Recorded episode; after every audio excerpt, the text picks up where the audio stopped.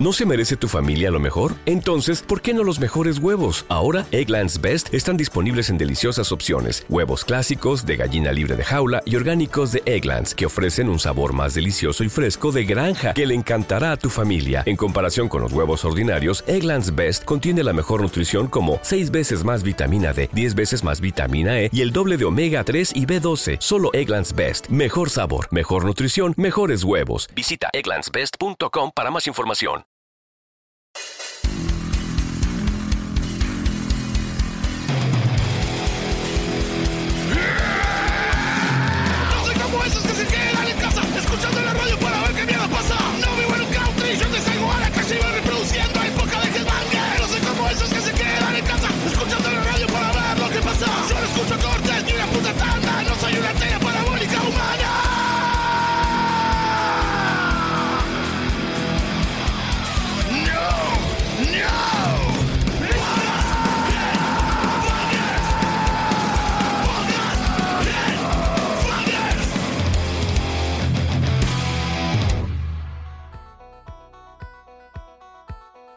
Buenas, ¿cómo andan? Bienvenidos a esto. No es un programa de radio, el podcast de Headbangers. Este es el capítulo 64. Mi nombre es Hugo García. Hoy estoy solo, pero en unos minutos nada más estaré muy mal acompañado, así que no se vayan, quédense ahí. Hoy vamos a estar recuperando algo que teníamos perdido, además de la dignidad, obviamente, que es, eh, perdón, malísimo el chiste, es eh, el espacio de discusión que supimos tener en los primeros podcasts que estuvimos haciendo con Astilla, con Maxi, eh, con Matías también, un espacio para la polémica, un espacio para debatir. Así que hoy van a estar teniendo un poquito de eso que hacía muchísimo no hacíamos en Esto no es un programa de radio. Les cuento que este viernes 14 de agosto estará saliendo la Headbangers 93. Es la De agosto, obviamente. Eh, yo sé que ustedes quieren saber qué vamos a poner en la tapa, qué pusimos en la tapa, mejor dicho. Pero bueno, como siempre esa información me la voy a guardar hasta el último momento que sea posible y lo que les puedo adelantar es que van a poder leer, entre otras cosas, eh, un reportaje que estuve haciendo con Zack Wild, que en breve va a estar tocando en Buenos Aires, viene en formato acústico. Zack Wild es la primera vez que nos visita en ese formato y va a estar haciendo, además de bueno muchos eh, temas de Black Label Society en versión acústica, va a estar tocando también canciones viejísimas de la época de Pride and Glory, algo que nunca hizo en nuestro país, y también de Book of Shadows, aquel disco que había sacado en el año 96. Bueno, además de la entrevista con Zack Wild, van a poder leer reportajes con Don Bringer, esta banda de la cual, eh, bueno, ya hablamos varias veces.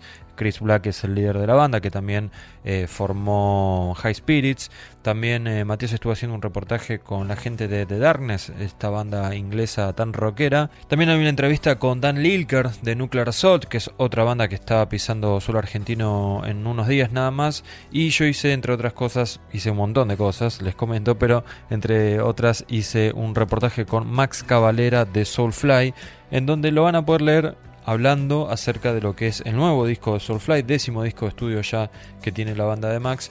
Pero eh, el ex Sepultura también va a estar hablando acerca de lo que fue, digamos, la separación de él con Sepultura, de su salida y de algunas cosas que yo le pregunté casi que como fan, porque son cosas que no las. No, o sea, lo, lo leía Max declarando sobre su salida de Sepultura un millón de veces, pero por ejemplo le pregunté, entre otras cosas, eh, el tema del uso del nombre, cómo es que Sepultura sigue pudiendo usar el nombre sin contar con eh, él, que bueno, fue el miembro fundador de la banda. Y bueno, hablamos al respecto y creo que salió algo bastante interesante. Les repito, la revista va a estar saliendo el día viernes 14 de agosto. La van a poder conseguir en los kioscos de Capital Federal y de Gran Buenos Aires, en los kioscos de diarios y revistas, a partir de la noche del viernes. Las revistas nuevas siempre se entregan en, esos horarios, así que o la consiguen a la noche del viernes o ya a partir del sábado a la mañana. Y como siempre, en todas las roquerías que solemos distribuir la revista, tanto las de eh, Capital, Gran Buenos Aires, como las del interior del país, los puntos de venta los pueden chequear en nuestro sitio, donde además también pueden comprar la revista online, recibirla en sus casas y siempre que sea dentro de Argentina el envío es gratuito. No importa si vivís en La Quiaca o en Ushuaia, o en San Luis o en Paso del Rey, no importa, donde sea, mientras sea dentro del territorio argentino, el envío es gratuito. Bueno, eso va a ser a partir del viernes. Mientras llega el viernes, les recuerdo que pueden comprar la Headbangers 92, que todavía está en la calle, en los kioscos de diarios, en los puntos de ventas de siempre. También a través de nuestra página, obviamente, con el envío gratuito, como recién les comentaba. Y en la Headbangers 92 bueno, la nota de etapa ya hicimos un podcast especial, así que no vamos a hablar mucho al respecto. Es Megadeth.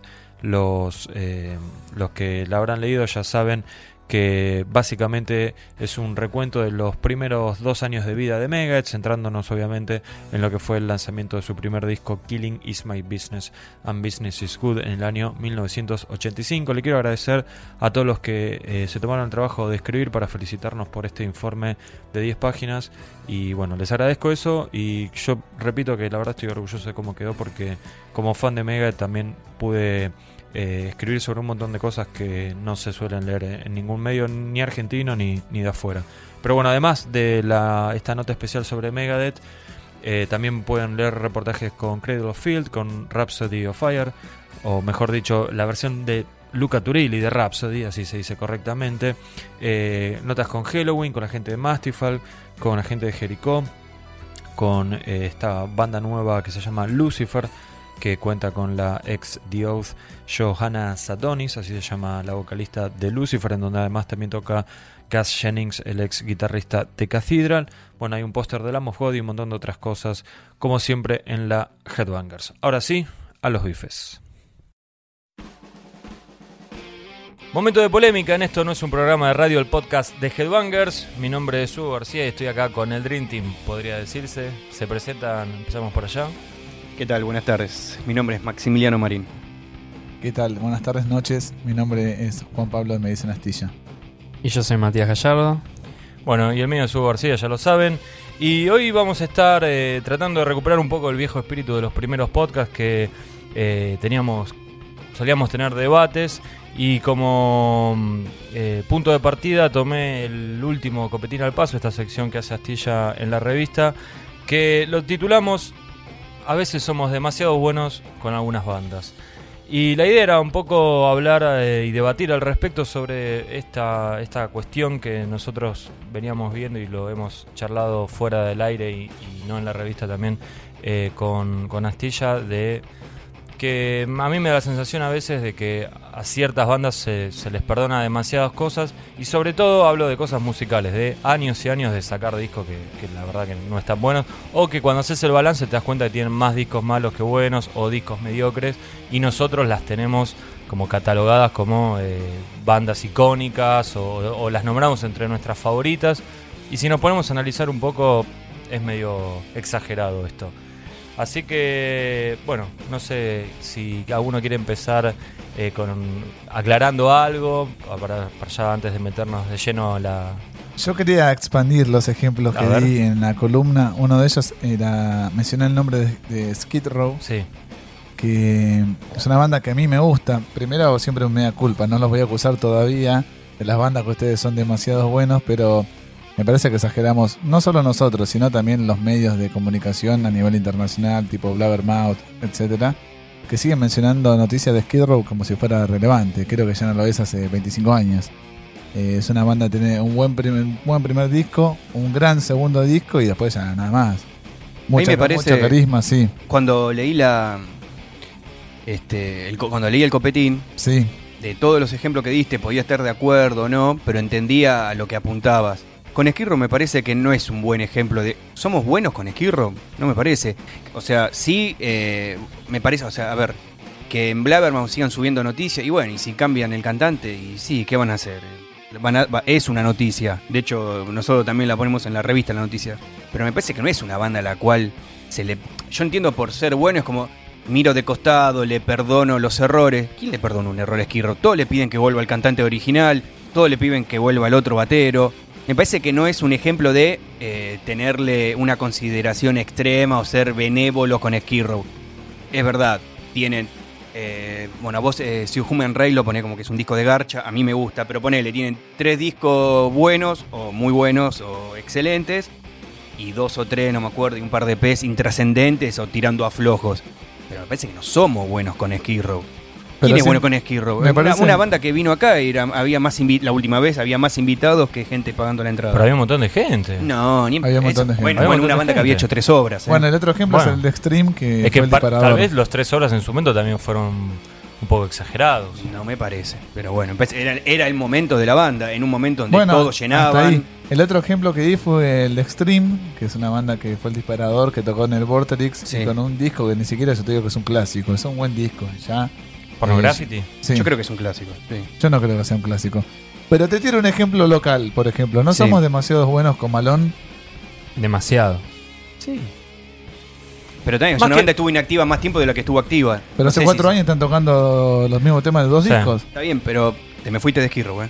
Bueno, no, no bueno, vamos a ya quedar está. en eh, yo eh, no estoy de acuerdo, volviendo a Skierro si querés, y ahora nos metemos con Malón, no estoy de acuerdo con vos, Maxi, porque me parece que sigue teniendo demasiada repercusión, que seguimos dando demasiado pendiente a ver si vuelve o no eh, Sebastián, y que es una banda que si vi- viene a tocar hoy, 600, 700, 800 personas te las va a meter, y te pones a pensar, o sea, en 25 años, 20 años, ¿cuántos discos sacaron?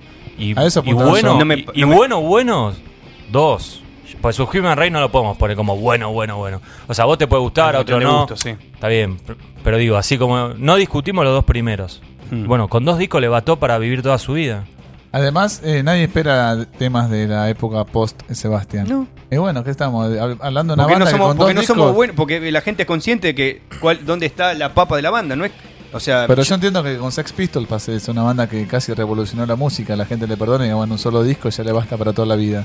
Skid Row, Pero también no. O sea, si bien lo de, lo de los Pistols fue sea, muy emblemático, es como un hecho medio. cultural, si querés. y Sí. no pagaron su discografía tampoco. Claro, Estamos hablando de una banda de un disco también, o sea, es. ¿Está bien? Es, es desmedido.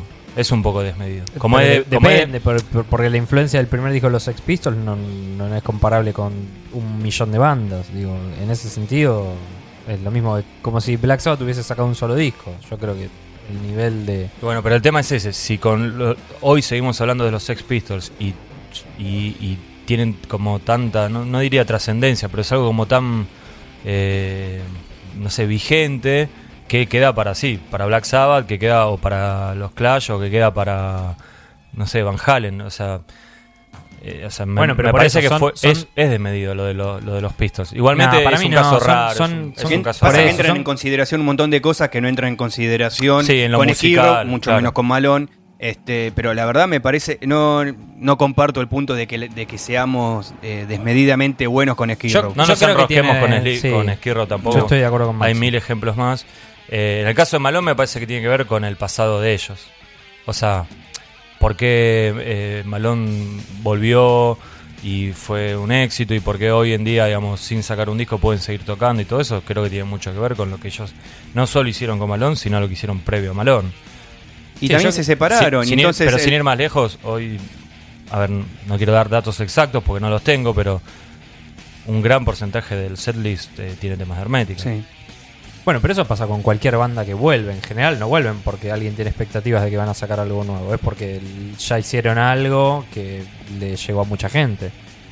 Sí, sí, por eso a Malone le fue cien mil veces mejor que a Letal, por ejemplo. Que una banda que estuvo separada, Sí. digamos. Pero también había sido muchísimo más. Pero es una banda que hace cuatro años se reformó y nos sacó, sacó un, un tema Sí, nuevo. Nos esperamos que disco. este año sea el, el año de sacarlo. Sí, sí, pero. Bueno, igualmente, a ver, cuando volvieron, digamos, tocaban en lugares para 7.000, 8.000 personas Exacto. o, o 5.000, no sé exactamente cuánto entran en Malvinas, pero entra mucha gente y hoy en día no, no están y, eh, tocando en ese tipo de, de recintos y hasta que no saquen un disco dudo que lo, que Lo vuelvan a hacer. lo vuelvan a Pero hacer. Es, es razonable. Es razonable. Le sí, pasó sí. a The Gates.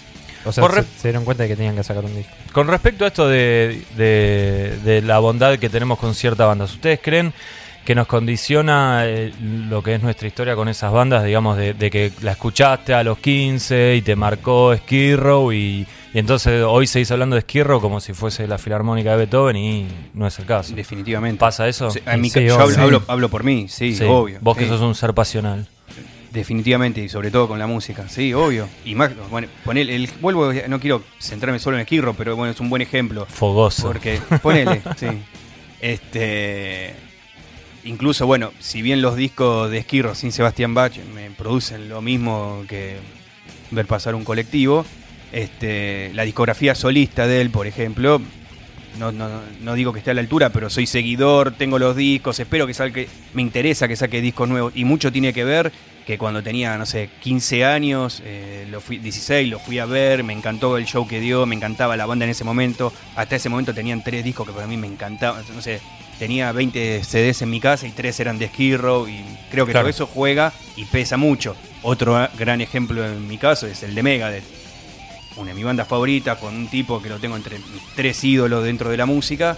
Y sí, el último disco le puse un 7 en la revista. Y la verdad que hoy lo escucho y le saco una canción y el resto lo tiraría a la basura, Super Collider. Epa, momento de Sí, confesión, epa, ¿eh? sí, la No, de ya lo, confesión. ya lo he comentado en otro momento. Bueno, Pero me cuesta ser eh, crítico con una banda a la cual adoro y donde tengo un tipo que y es contradictorio. Eh, ¿a ustedes les ¿qué pasa lo mismo? Yo estoy a mitad de camino porque cuando Megadeth, para mí, por citar el ejemplo que, que mencionó Maxi, para mí cuando Megadeth empezó a sacar discos flojos a partir de Risk o antes, Cryptic Writings, para mí que es regular, eh, lo abandoné. Tipo, no, no tuve ningún sentimiento de culpa y nada. Dije, no lo voy a ver más y ya está, hasta acá llegué. Pero no eras fan al nivel de Maxi, ponele. Pero me gustaba mucho, Gustaba había mucho, ido, yo me acuerdo sí, gustaba me mucho, gustaba sí. mucho, había ido a todos los shows que habían dado, eh, no todos eh, en cantidad, Sí, en sino acá, años, cantidad de en- visitas. La cantidad de visitas había estado presente y después el último fue en Parque Sarmiento presentando justo Risk, creo que fue. No, Cryptic era la, segun- la segunda vuelta de La Cryptic segunda vuelta White, de ya es inmensa. Fue la última vez que fui a verlo en vivo y nunca más volví. O sea que ya le cerré la puerta, básicamente. O sea que al mismo tiempo te admito que la primera época es dorada Sí. y me encantaría que se hubiera mantenido así la banda a nivel compositivo, pero no se la dejé pasar. ¿Está bien ser hincha de una banda? No. Como el caso de Maxi con, con Megadeth, por ejemplo. Que Para se mí no. Se considera, vos te considerás hincha de Megadeth. Sí, fan. Mal. Para mí No, no, porque sí, carne tenés- Perdón, Vitalicio. di- diferenciemos entre fan Sí, y... esa cuando, cuando ma- pasaron. que se ríe? Cuando. ¿De carne vi- vitalicio te reí? Sí, sí. No, que cuando mandaron acá el esquema este de preguntas de lo que podíamos llegar a charlar, eh, fue el.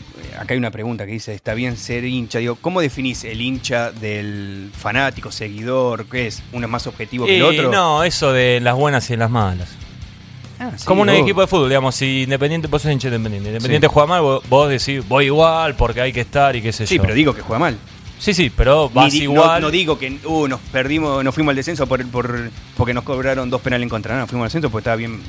Y de- seguí yendo a la cancha. Pero, Pero Está para bien, mí, no, no, eh, no nos vayamos, perdón. Lo que quiero decir es en la- el concepto de en las buenas y en las Sí, malas. claro. Bueno, cegado por con- el sentimiento. con una banda, viste, que decís, sí. tipo, para sacar, ponele, ¿no? X banda, sacó Sí. cuatro discos malos y hay que seguir yendo porque hay, hay que estar en las buenas y en las malas. Y con lo- porque me alegró tanto durante Sí. 15 años que bueno, ahora aunque saque un disco de mierda voy Claro, igual. bueno, sí, Para vos con- existe eso. Con algunas bandas sí, con otras no. Continuando el concepto futbolero, a mí no me da lo mismo ese cantito que dice, aunque ganes o pierda, no me importa una mierda. A mí sí me molesta que se pierda, más si deposito esperanzas, en el caso del fútbol, si O el otro. tomas ese colectivo, está toda la tarde ahí viendo. O el otro, Juan Pablo, jugando bien o jugando mal. Claro, exacto, a mí no me da lo mismo, o sea, aunque ganes o pierda, no me importa una mierda, a mí sí me importa. Entonces, si me saca un disco malo, andate a cagar. Hay otras bandas que sacan discos que están buenos y sigo escuchándolos. Pero al mismo tiempo, eh, te, tengo, te doy la razón, Hugo, que, por ejemplo, hace poco escuché Stomp de Anthrax del Sí. año 96 y me parece un disco de pedorro para abajo, bastante malo. y lo perdono porque lo escuché en su momento y me gustó. Y le tengo como cariño, pero si lo hubiera sacado otra banda, lo hubiera.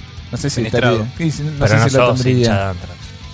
Y los banco mucho. O sea, no sé cómo ustedes dos, fanas de No, John Bush, obvio obviamente. que es imposible. ¿Ustedes no se consideran hincha de ninguna banda? Mirá, yo tengo acá el ejemplo para ellos. Dejá- Dame un segundito, Hugo. A ver, pará, pará. ¿Ustedes dos? Me, pa- dejalo ver que hablen ellos y a ver de última Bueno. si hacen alguna especie de No, mea que, culpa. que me da me da más eh, ternura, entre comillas, o más ganas de ser hincha de capaz de alguna banda chica que, que de, Hugo, 35 años. que dice de eso, ¿eh? Metallica, sí.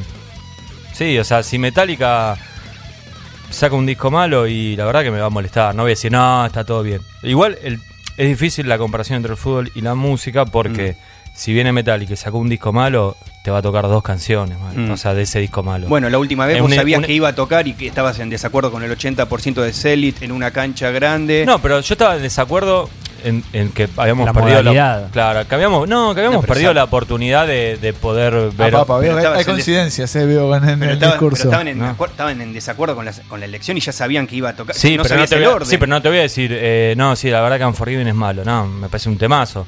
Me da, digamos, me daba bronca Pero que teníamos la oportunidad de escuchar Escape y estábamos escuchando las Singles Mother. Me interesa la opinión de Mato, ¿De que qué? abandonó a su banda favorita Slayer. Yo cuando lo conocí, además de Korn, su segunda banda favorita creo que era Slayer. Ahí tenemos un caso de un hincha que te, Abandonó. te rompió los carnés como... Sí, igual hoy, hoy hoy- pensaba en eso porque sabía que alguno lo iba a mencionar. No, yo no me lo acordaba, estuviste bien, Juan Pablo. Eh, y yo, la verdad, hoy, hoy pensaba en, en esto de que, de que, de hecho, aunque ustedes no me crean, al día de hoy todavía no escuché ninguno de los temas nuevos de Slayer. Hay Bueno. dos por ahora. ninguno. Tres. ¿Tres ya hay? Eso no es lo más grave, dale. No, no, ya lo sé. Y dije que no, que no lo iba a escuchar y todo eso. Que hoy como que lo miro y tampoco tengo ganas de escucharlo el disco, la verdad. Pero Se muere de ganas, ¿eh?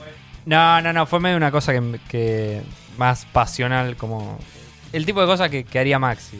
Bueno, pará, tiraste la camiseta de Megadeth y de Slayer. No, no, pará, pará, Pero pará. te- Bueno, pero una cosa, pará. Yo lo que siempre dije de Slayer es que para mí la banda, aunque creo que en realidad habría que manejar un término medio y no ser tan así, porque justamente no creo que haya que ser así. Que es una, es una de mis bandas preferidas y para mí es como tipo como que siguiese Metallica sin Headfield, ¿entendés?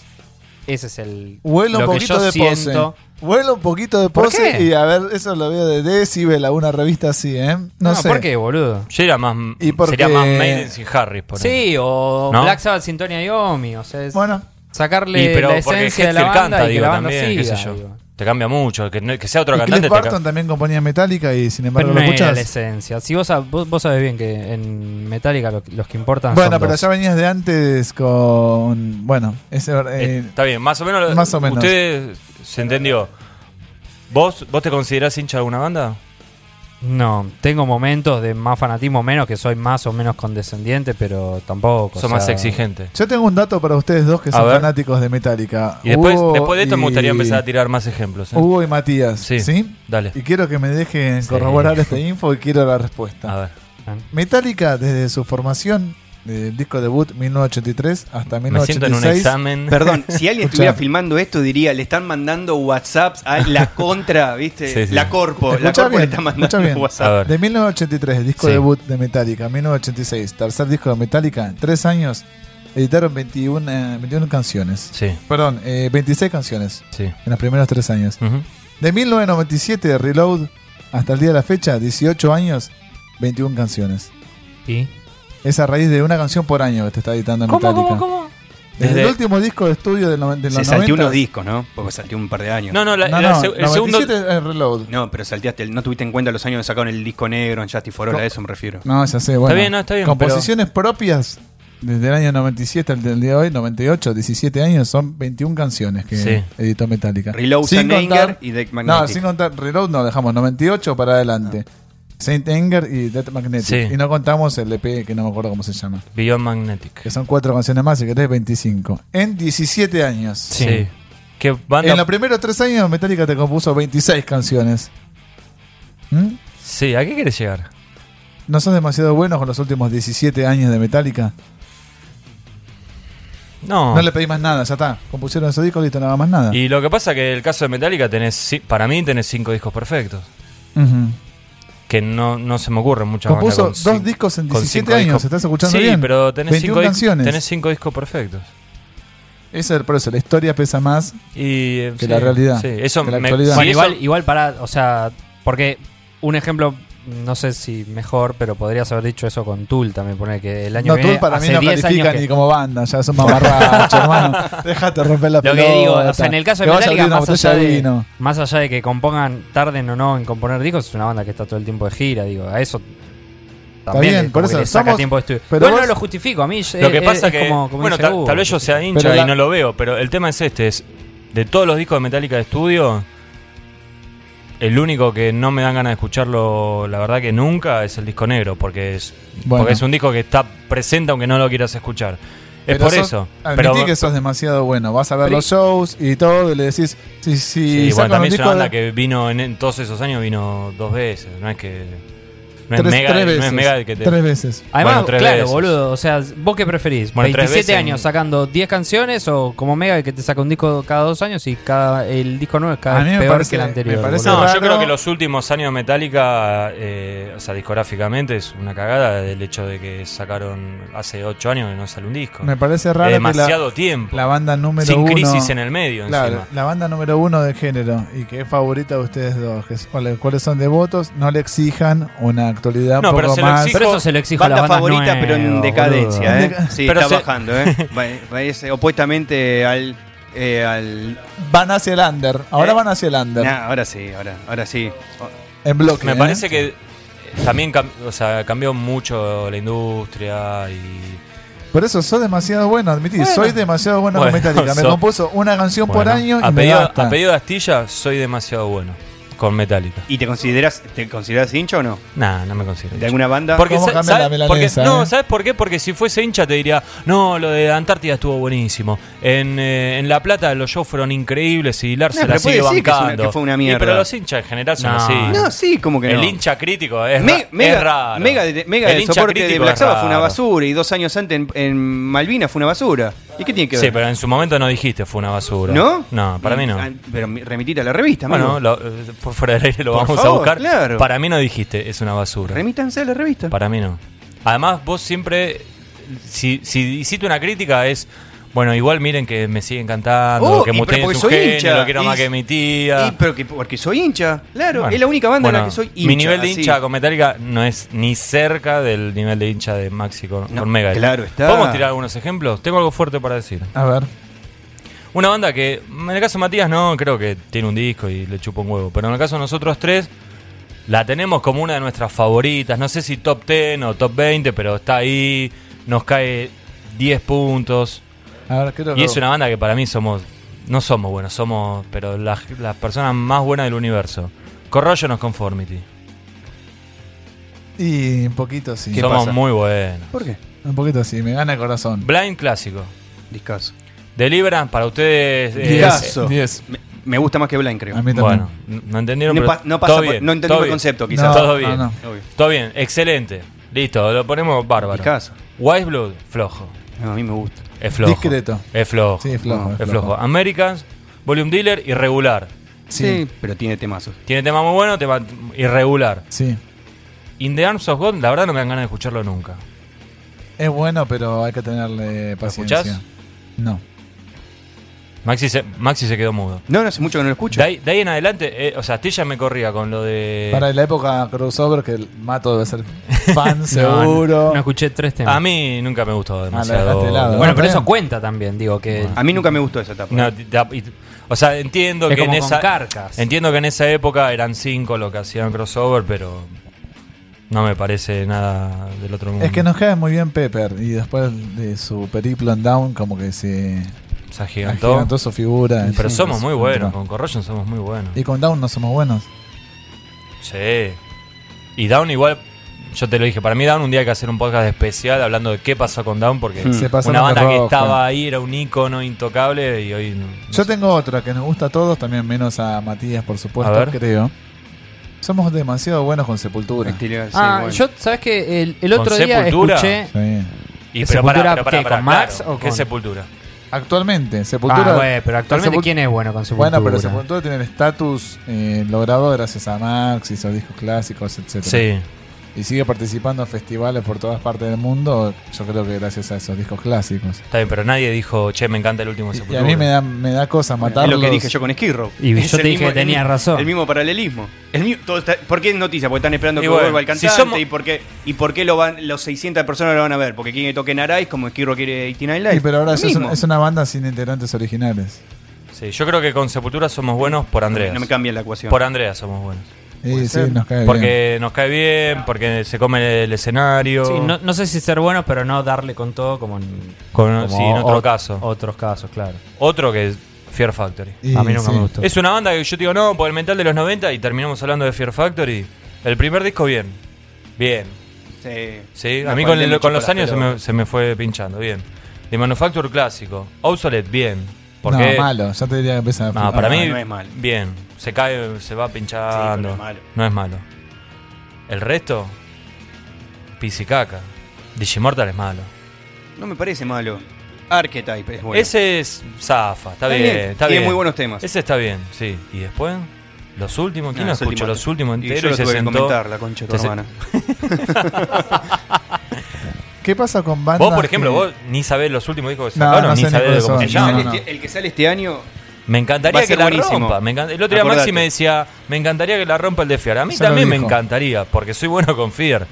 Pero ¿Qué pasa cuando la pasión eh, nos enseguece o nos llega la música desde otro costado? No sé, no quiero juzgar la obra, ¿no? Pero digo, el primero de Hermética suena mal y está mal tocado y nos Sí. encanta. El segundo suena para el orto y nos parece el mejor Sí. disco de metal de todos los tiempos en Argentina. lo es. sí. Entonces, eh, en ese caso, como que se invierte en los roles, en el sentido de que tiene todo, la plataforma es para que no te guste sí, y te gusta. y te gusta, y Bueno, te pero, llega es la- y te pero emociona. también hay una cuestión de- del momento, del por qué grababan esas condiciones, o sea, de la edad nuestra, o sea, tiene... No, no, ya sé, Hay, digo- hay otras cosas que pesan en Está ese bien, caso. pero es atemporal. Ese disco le va a gustar a todas las generaciones que Sí. le gusta el metal en Pero es Argentina. porque y, de, las- y de las hecho que suene canciones. mal, como que acrecenta la figura Bueno, del disco. porque ahí si, está. si sonara bien y capaz, sí, capaz no me, gustará, no Por me eso, gustaría no- tanto. pero a veces nos, en ese sentido también eh, remito a eso. A veces no somos demasiado buenos. Pero a mí me parece bien, ¿eh? porque Pero me me parece nace que hay que hacer una naturalmente. aclaración antes que. O sea, estamos hablando de fanatismo, hincha, eh, tener predilección por cierto. Estamos hablando de cosas subjetivas. Entonces, si Sí. vamos a empezar a ana- analizar y a desmenuzar, y se caen todos los ejemplos que podemos nombrar. No, O está bien, pero vos ahí estás hablando como, digamos, de alguien que lo escuchó en su momento o, o no tan lejano del momento de salida. Yo a veces le pregunto a Matías, por ejemplo, a a Matías no le gusta Pantera, entonces yo le pregunto, te- yo como Matías tiene muchos menos años que nosotros, es como ya otra generación, yo le pregunto a veces, tipo, ¿te suena viejo? Porque me imagino que si, o sea, ¿qué pasaría si hoy agarro un pibe, un extraterrestre que no, o sea, lo, lo aíslo de todo contexto y le hago escuchar primero hermética, ¿le va a gustar? O más decir, pará, esto es un desastre, hermano, mira cómo está tocado esto, cómo suena. O decir, mirá, está mal tocado, pero la verdad que las canciones me gustan.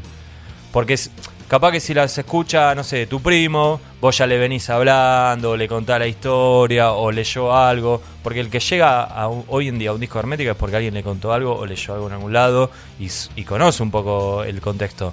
Porque no es una banda que iba por la calle y estaba sonando Mm. en el colectivo.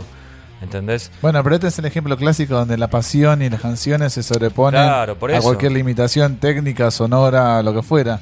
Yo creo que, es más, lo haces sonar bien ese disco y por ahí no te gusta tanto. No, lo, que, lo que yo quería decir era que, que me parece que, por ejemplo, vos me decís los primeros de Hermética, yo te digo, bueno, pero las canciones son muy buenas. Bueno, habría que ver si a un pibe aislado de eso, de digamos de todo el contexto, le parecen que las canciones son buenas o te dicen, mirá, sigo con Bullet for My Valentine porque suena 600 veces mejor, está 10.000 veces mejor tocado. Ni siquiera hermética, capaz que Metallica no les gusta.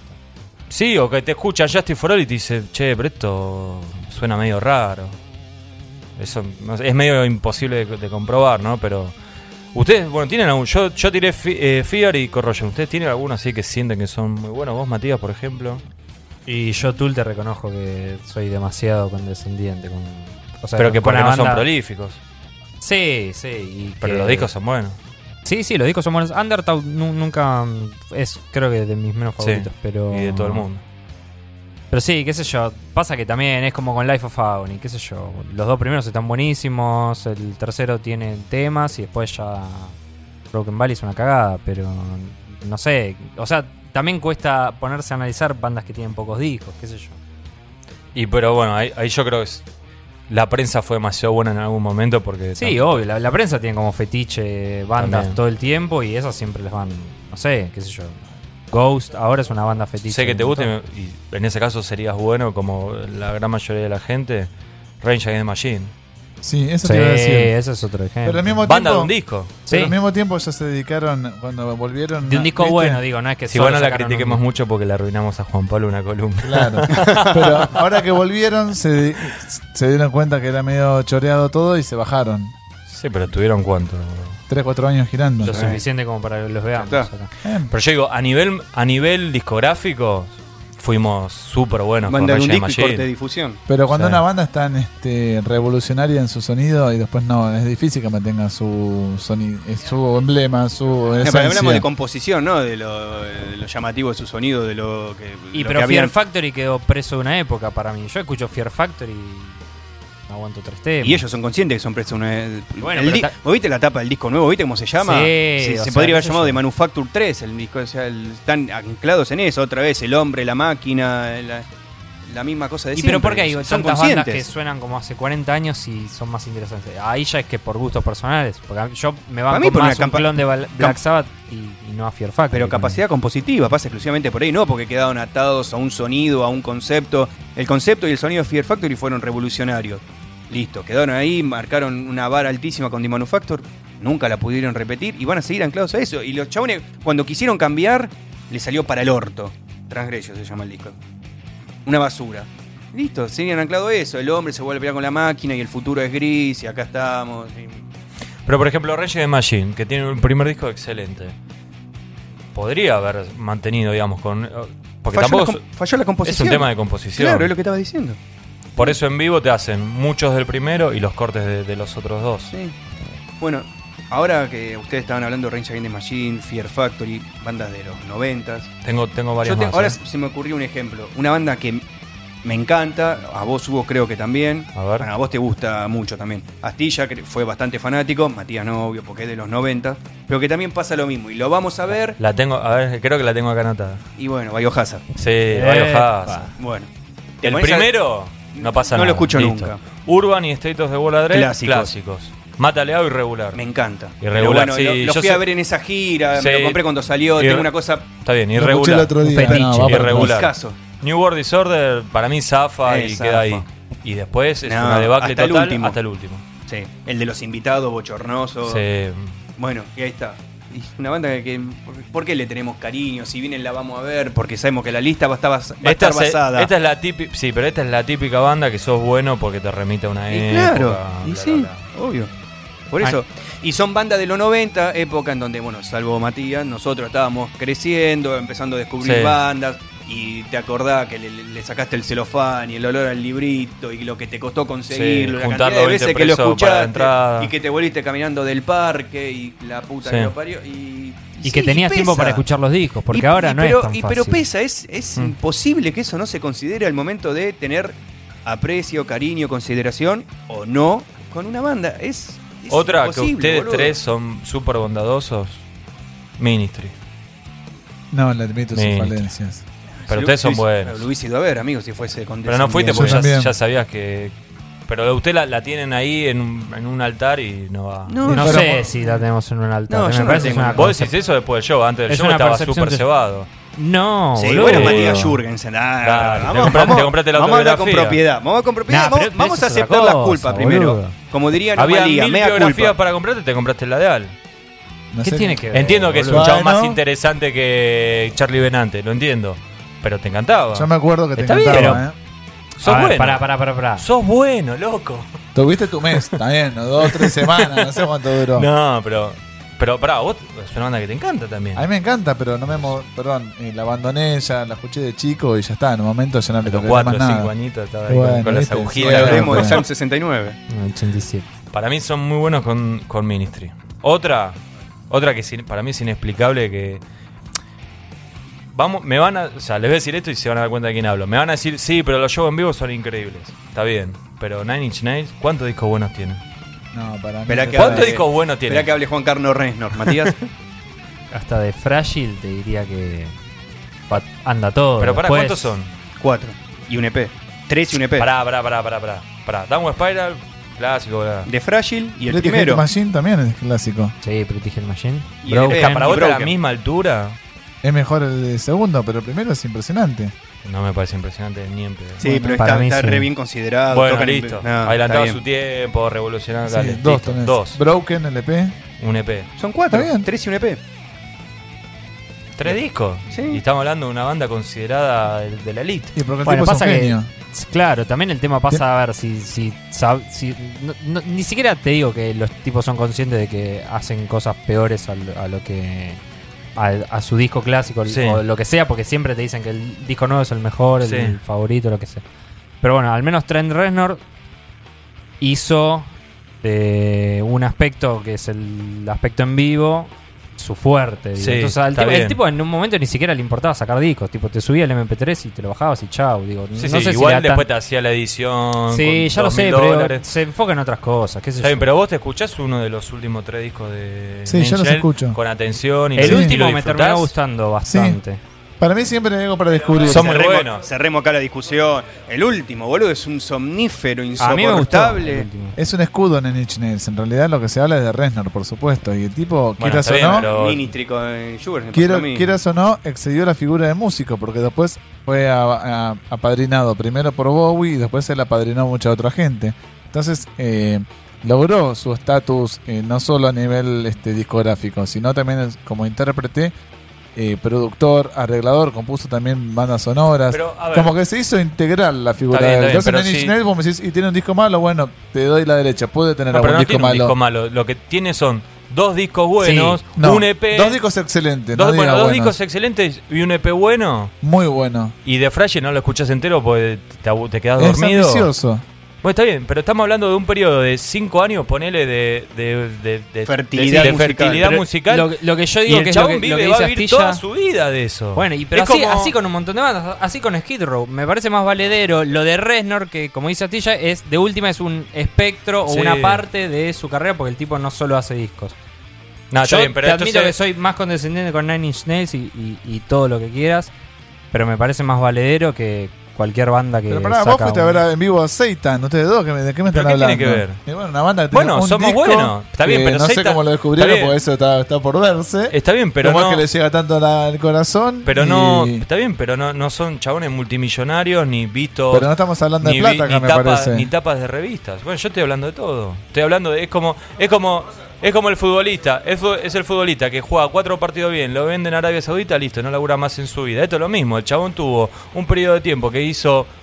A vos que te gusta hablar de cantidad de canciones, 30 canciones buenas, listo, ya está, listo. Toda su vida va a vivir de Y eso. bueno, pero para mí hay bandas que son una mentira como Deftones y a Maxi le hacen llorar. No lo puedo entender. Para mí. es- ¿Qué tiene que ver? Ni siquiera un Sí, riff. pero ya estamos hablando qué banda me gusta, que a vos no. Pero para mí lo que yo digo es que todo el mundo es demasiado bueno con Deftones. Pero no me meto porque por ahí eh, cuando veo a una persona Eso- que se emociona eso- tanto... eso también. me parece, o sea, que, me parece hay- que no es. Me parece que.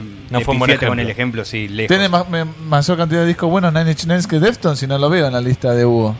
Pero bueno. No, no me parece No, ni a palo. no, No, no. mí no sí. me parece un buen. Es más, no, porque fue no, más no, ¿sabes cuál es la revolucionario- diferencia? ¿Sabes cuál es la revolucionario diferencia? No encontrás 10 fanáticos de Inch Nails que te digan, no me importa que toque canciones de los últimos tres discos y, si, y sí puedes encontrar 10 eh, fanáticos No, de yo creo que no les importa porque por algo siguen yendo a los shows. Bueno, pero. pero que preferirían que hagan otra. Claro. Y en cambio de En Deftones, el de Deftones si te gusta no, la banda te parece una basura, problema tuyo, lo, Bueno, te lo Ah, Inch Nails es lo mismo. A mí me gusta y me parece que lo tipo hizo es una genialidad Pero que no se le puede acercar nadie. Pero, pero vos me estás hablando, pero te estás yendo por otro lado. Yo te estoy preguntando, ¿vas, irías a ver un show? Y no me, di- pero contestame bien, ¿eh? ¿Irías a ver un show de Nine Inch Nails donde te dicen toco, toco las canciones de los discos del 2000 para acá? Hoy sí. No. Pará, pará, pará, pará. Bien pedo. Pará, pará, pará. Sin luces, sin nada, ¿eh? Sale el tipo y toca con la guitarra y Y- nada más. Y bueno, sí, pero yo no voy. Ustedes son los que entran a setlist.fm. No, tiene que ver, YouTube no, no, no, no. A mí no me interesa, yo voy a verlo. Si Bueno. vos sabés que eh, cambia los shows. Y vamos, de vamos a año cerrar con año. un ejemplo de alguien que acá no somos buenos porque a nadie le gusta. Pero digo que, o sea, es increíble que el tipo si- siga girando por el mundo con su carrera discográfica que me parece tétrica. Rob Zombie. Pero ese es otro ejemplo de alguien que ¿Qué, qué? ¿Que filma bien? Vamos a Bueno, verlo en vivo pero porque hizo una le- película. que encima no son buenas las películas. Para mí tiene una película buena, The Devil Reject. Esa es muy buena. Después las otras, medio pelo. Mm, Linda estética, lindos planos, pero guiones tétricos. Pero decime un disco bueno de Rob Zombie. A mí me gustaba en un momento el Hellbilly segundo. Deluxe. No. Sinister Urge de Sí, me gustaba ese. y hoy lo escucho y me parece flojo. Si Rage Against the Machine es la banda de un disco, Este Rob es un Zombie riff. es la banda de un corte que fue Drácula y se terminó Bueno, ahí. la, la puede, la, puede, la puede zafar un cacho con algunos temas clásicos de. eh, ¿De Kiss Zombie? 66 Y claro, sí. Está bien, pero digo Rob Zombie como no como ¿Cuántos músico, hits como tiene banda. Zombie también? Dos. Cinco, cinco tiene. Bueno. Sabe- y lo sabés. Un éxito desmedido. para Desmedido mí el de también, Rob eh. Zombie. No, yo no digo, no lo estoy Para mí justificando. también. Mucho dreadlock, mucha ropa. Bueno. Mucho ropejo. Te digo para, para Decime. cerrar eh, la inversa, porque hoy estaba pensando que somos muy buenos algunas veces con las bandas, que es lo que estamos hablando, pero al mismo tiempo somos muy malos con otras. Por ejemplo, hace poco volví a escuchar el último disco de Turbo Negro y es muy bueno. Pero lamentablemente yo lo tengo como oxidado y olvidado porque, bueno, no está el cantante original y todo. Sí. Y no se lo merecen porque el disco yo lo escuché y leí las letras y todo. Respeta el concepto y está buenísimo. Y es un gran disco, pero bueno, ya sabemos que a veces que no estén los integrantes fundacionales o los más carismáticos o los que más nos llegaron, ve- hace que nos, se nos apaque la energía. Eso por un lado. Y después bandas como Motorhead, por ejemplo, que constantemente sacan discos nuevos y que quieren estar prolíficos y giran alrededor del mundo. Vamos a ver esos Page, Overkill. Este, Es que a mí los últimos motores que la verdad no me gustan. ¿A vos te gustó el último? El último está bastante bueno. Yo lo, lo escuché ¿Viste? lo escuché por vos. Lo escuché por, por vos, Astilla. Porque me hablaste tanto del disco y digo, bueno, me lo estoy perdiendo, soy un hit. No, no hubo caso. ¿Y llegaste a Trillando la Fina ya? ¿O todavía no? No, no, no. Todavía no, te no. falta. Bueno. Todavía me falta. Bueno. No, no, no. Ente- Bueno, falta conclusión Nueve. de lo que yo escuché acá, creo que somos muy buenos. Yo me admito como muy bueno, sí. Yo creo que somos Sí, yo buenos. también y fan de Megadeth. No se olviden de eso. Me por parece que. no hincha, hincha. sí. Hincha de Megadeth. Matías no se jugó mucho. Me parece que sos el menos bueno de todos. Él Me es parece. muy crítico con su banda, por eso va cambiando. Me parece. No sé. Para mí en general, yo creo que. Creo- Es algo que no puedes evitar igual. O sea, creo que o sea si estás hablando de música y querés Sí. hablar de manera objetiva, creo que no tiene sentido. Yo creo que el Sobre metalero. todo con una banda, no sé, cualquiera. La, la- la banda, tu banda, la que sea tuya, la de cualquiera que escuche, la banda favorita, siempre algo. Porque no existe la banda perfecta. Pero no sé, Range the Machine no es mi banda favorita, no está ni entre mis 30 bandas favoritas. Bueno, el pero disco, ahí de última. el primer ¿eh? disco es un discazo, sí. Ah, bueno, bueno. Y por eso, con eso a mí me basta para que si mañana dicen, bueno, vamos a tocar y yo voy a querer ir. Y bueno, pero porque lo escuchaste en su momento. O sea, si no ese es el factor artístico, es otro factor. Es como decía Maxi, porque se compró el disco cuando salió. Una más antes de vivo. Hay varios que cambiaron sus bandas favoritas, ¿eh? Que yo no sé si le siguen perdiendo, eh, perdonando todo. Yo sí, yo, me, yo reconozco que le perdono muchas cosas a mis bandas favoritas. Capaz que el haber cambiado de banda favorita te hace cambiar también de y vos que sos tan, tan, tan fanático de Wild Hearts. ¿Sos bueno con Wild Hearts? Sumamente bueno. ¿Sí? El último disco me pareció buenísimo cuando salió y ahora me parece que no es tan bueno. Igualmente no lo puedo matar, por ejemplo. Hay cosas de Ginger que me parecen bochornosas, pero están Por eso, si quiero que te calles, te pregunto cuál es el peor tema de Wild Hearts y te dejo dos horas pensando. Sí, tal cual. Exacto. Bueno, conclusión, somos muy buenos. Sí. Listo. Bueno, eh, vamos a cerrar este, Con un tema de Rob Zombie. este momento de malo. discusión. No sé, que- no sé, la verdad no se me ocurre con qué, con qué cerrar esto. ¿Qué, qué podemos poner? ¿Podemos, ¿Podríamos poner uno de Rob Zombie? Del último disco de Rob Zombie. No conozco ninguno. Yo que- no me acuerdo ni cómo se llama el disco, pero Ponemos- ¿no es el, algo en la parte 2 del Hellbilly Deluxe. Una de, Claro. de Sinister Urge. Que no toca Zack Wild ahí, en el tema. O alguien conocido. Me mataste, me olvidé todo. Tuve, tuve mi momento de que me, me gustaba bastante ese disco cuando salió. Yo, para mí tendríamos que poner el, el Dracula, que es el tema donde basó su carrera y, y con el cual para mí entró con el pie derecho y, y se mantiene. Si no, habría que poner una película de Rob Zombie en realidad, ¿no? Bueno, eh, vamos a cerrar con Rob Zombie. No sé, ahora vamos a debatir con qué canción, pero ustedes la van a escuchar ya mismo.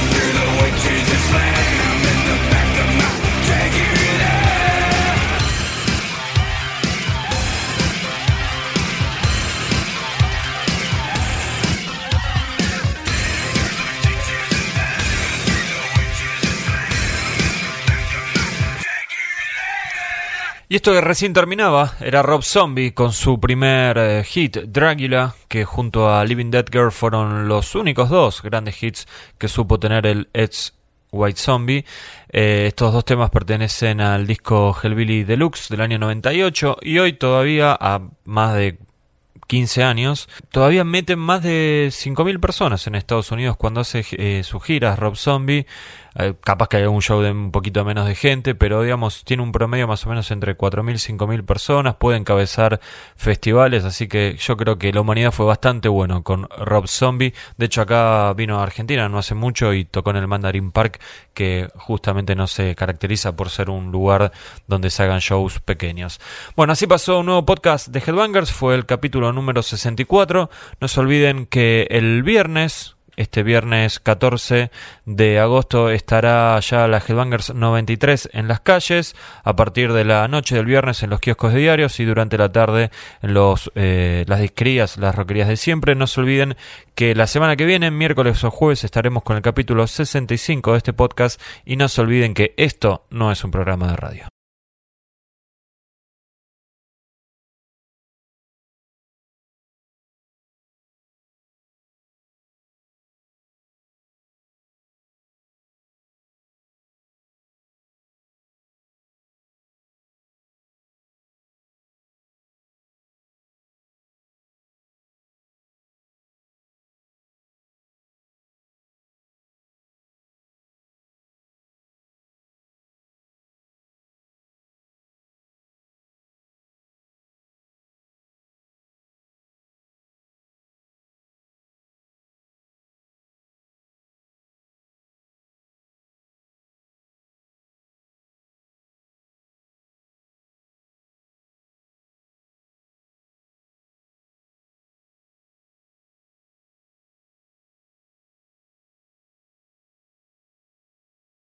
¿Dónde fuiste que dormiste dos horas? No, a ningún lado. No me puedo dormir empecé a ver películas. Esto pasa cuando viví solo, papá. ¿Cuál viste? La última que vi fue. Un día de furia. Que la pasaron en TSM. ¿Tenés cable vos? Sí. TSM. Increíble película. Robert Wall se llevó un Oscar, loco. Un fenómeno. Aparte es en tu barrio. Lo atraviesa todo caminando. Espacio de discusión.